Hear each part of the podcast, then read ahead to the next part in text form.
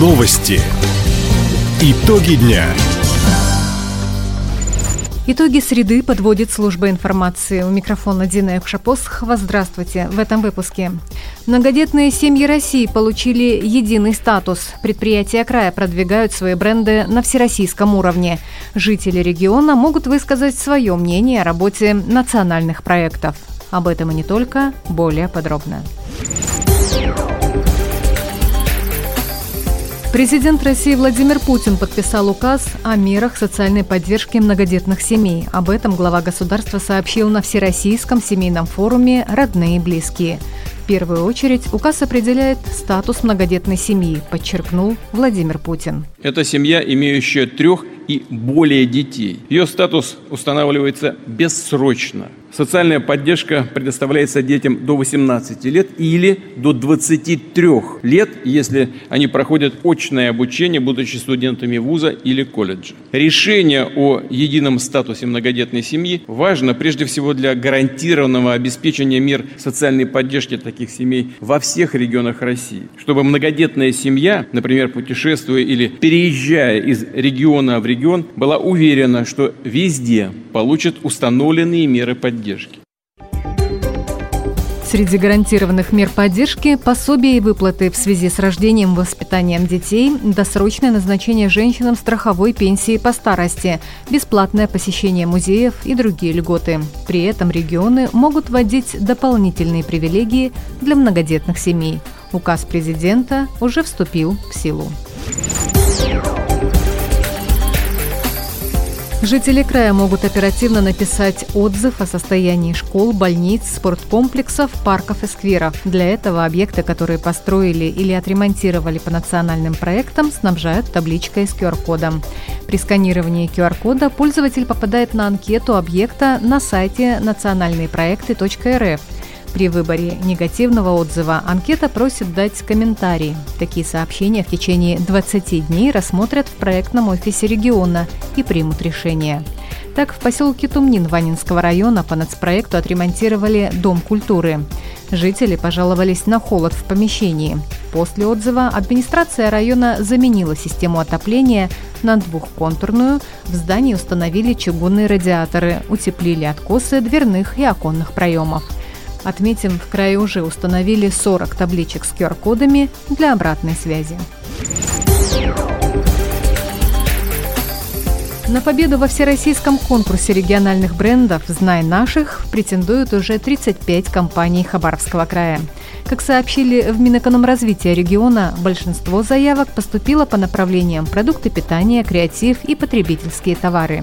Некоторые предприятия участвуют в конкурсе уже второй раз. Так, финалист прошлого года компания ДВ «Ареал» представит более 300 наименований рыбной продукции.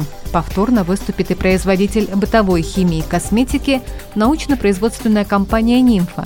Сейчас предприятие тестирует новую линию средств по уходу за телом на основе дальневосточных растений. Подать заявку на участие в конкурсе можно до конца января на крауд-платформе «Сильные идеи для нового времени». Сотрудники Центра компетенции на базе Краевого сельхозфонда консультируют жителей региона, желающих заняться сельским хозяйством. Кроме того, фонд помогает в сборе и оформлении документов при подаче заявки на грант «Агростартап». Напомним, Центр создан в регионе пять лет назад по нацпроекту президента Владимира Путина «Малое и среднее предпринимательство».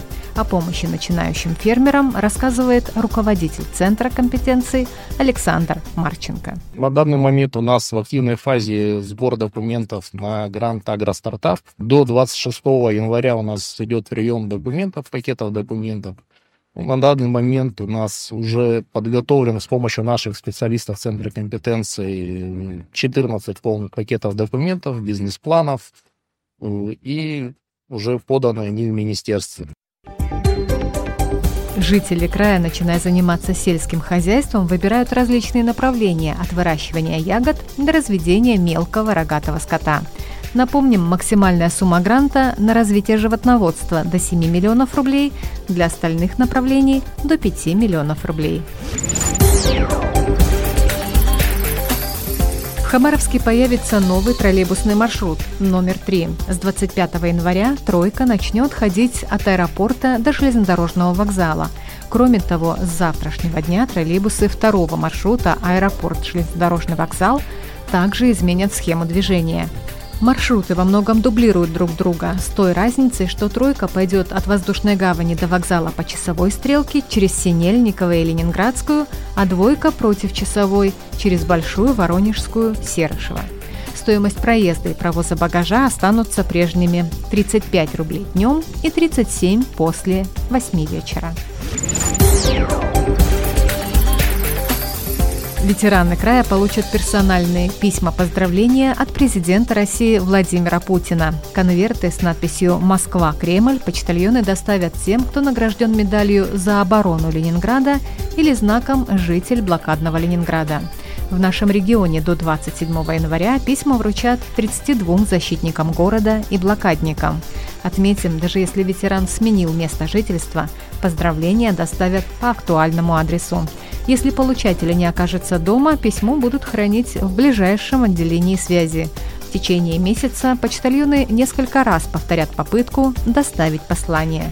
Напомним, День полного освобождения Ленинграда отмечают в России 27 января. Таковы итоги среды. У микрофона была Дина Юкшапосхова. Всего доброго и до встречи в эфире. Радио «Восток России». Телефон службы новостей 420282.